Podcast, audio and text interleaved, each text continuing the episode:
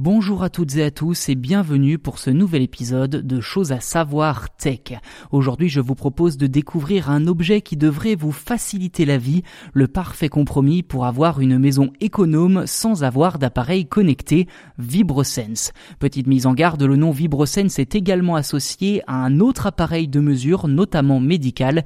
Ici on parle bien d'un prototype pour rendre une maison intelligente sans avoir recours à des objets connectés. Prenons quelques exemples du quotidien pour bien comprendre. Il nous est tous déjà arrivé au moins une fois d'oublier des vêtements dans la machine à laver, un plat dans le micro-ondes ou encore de ne pas avoir correctement fermé un robinet.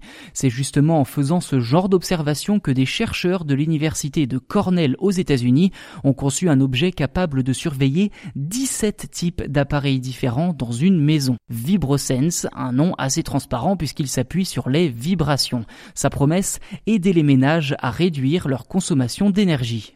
Pour l'instant, on ne sait pas vraiment à quoi ressemble cet objet, mais concrètement, il utilise un laser pour capter les plus infimes vibrations émises par les appareils à travers les murs, les plafonds et les sols.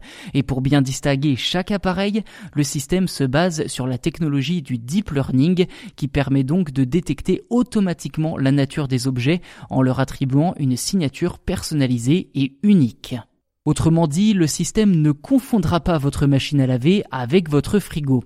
Au final, l'objet fonctionne comme une plateforme centrale rassemblant en un même endroit les données analysées au quotidien, une solution a priori idéale pour ne pas avoir à changer son vieil électroménager. Les résultats sont d'ailleurs assez concluants. Sur deux jours de test dans cinq logements différents, VibroSense affichait une précision de 96%.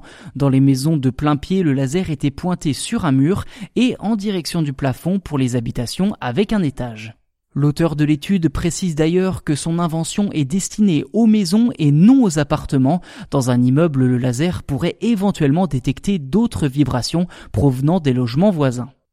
Voilà pour cet épisode sur la technologie VibroSense. Si vous appréciez le podcast, n'hésitez pas à le noter 5 étoiles sur votre plateforme d'écoute favorite. Cela nous aide vraiment et laissez-nous également un commentaire pour nous dire ce que vous avez pensé de cet épisode ou pourquoi pas des suggestions de sujets à traiter dans le futur.